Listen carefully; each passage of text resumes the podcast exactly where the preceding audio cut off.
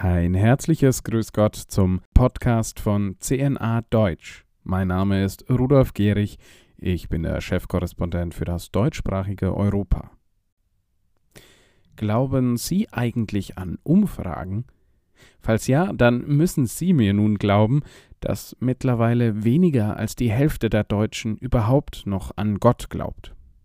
Das zumindest ergab eine Umfrage des Instituts für Demoskopie Allensbach, die von der Frankfurter Allgemeinen Zeitung in Auftrag gegeben wurde. Diese Umfrage hatte auch herausgefunden, dass die generelle Bindung der Menschen zur Kirche in Deutschland weiter stark abgenommen hat.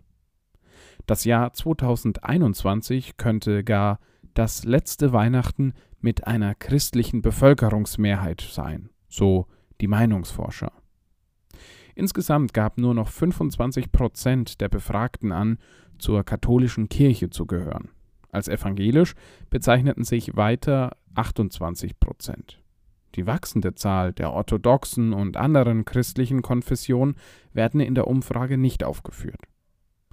Im Jahr 1995 waren allerdings noch 36 Prozent Mitglied der katholischen Kirche. Der Schwund habe sich also eher beschleunigt als verlangsamt, schreibt die FAZ. Es sei mehr eine Frage von Monaten als von Jahren, bis die Zahl der Kirchenmitglieder die 50-Prozent-Schwelle unterschreitet.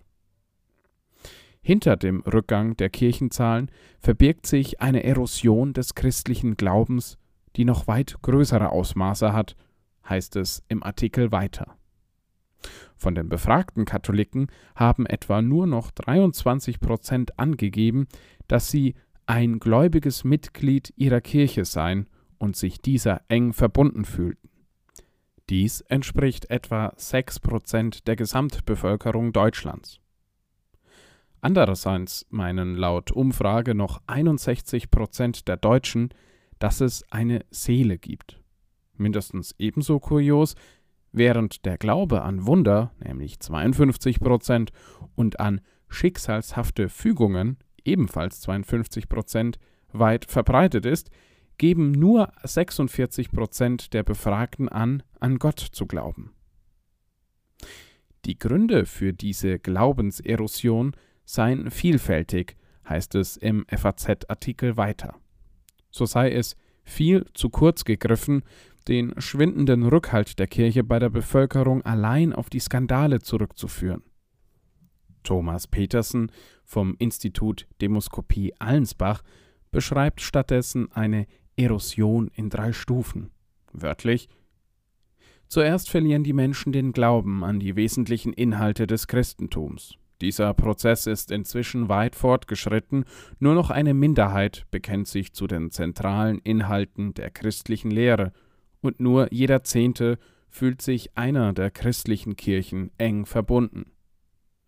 Erst nach dieser inneren Abwendung folgt in einem zweiten Schritt der Kirchenaustritt.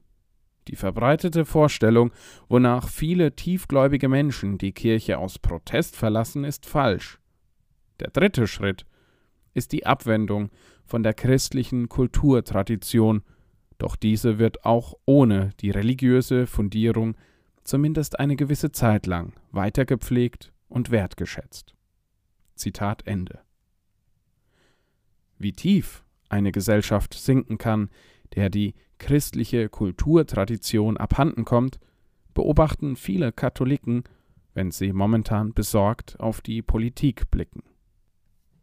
So hat die neu ernannte Familienministerin Anne Spiegel von den Grünen erst diese Woche bekräftigt, dass sie das Werbeverbot für Abtreibung endlich abschaffen und die Abtreibung an sich, Zitat, entkriminalisieren will.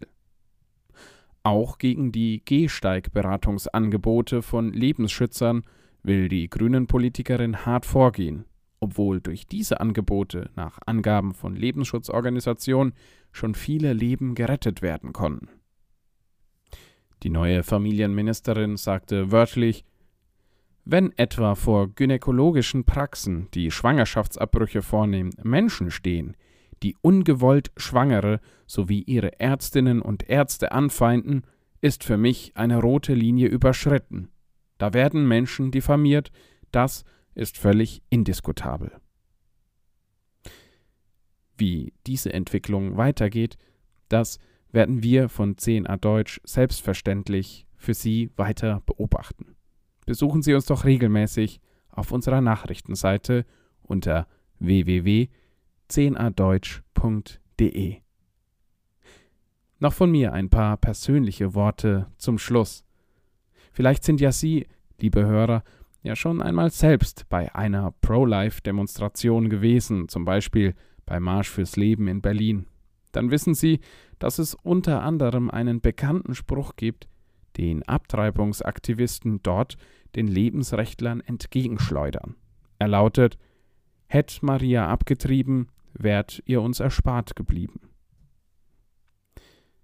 Die gute Nachricht ist, Maria hat nicht abgetrieben, und das, obwohl die Schwangerschaft von ihrer Seite aus durchaus ungeplant war. Sie hat uns so den Erlöser geboren. Lassen Sie sich diese Tatsache nicht vermiesen. Der Erlöser ist geboren. Egal, was alle Umfragen sagen. Ich wünsche Ihnen ein gesegnetes Weihnachtsfest. Bis zum nächsten Mal. Ihr Rudolf Gehrig.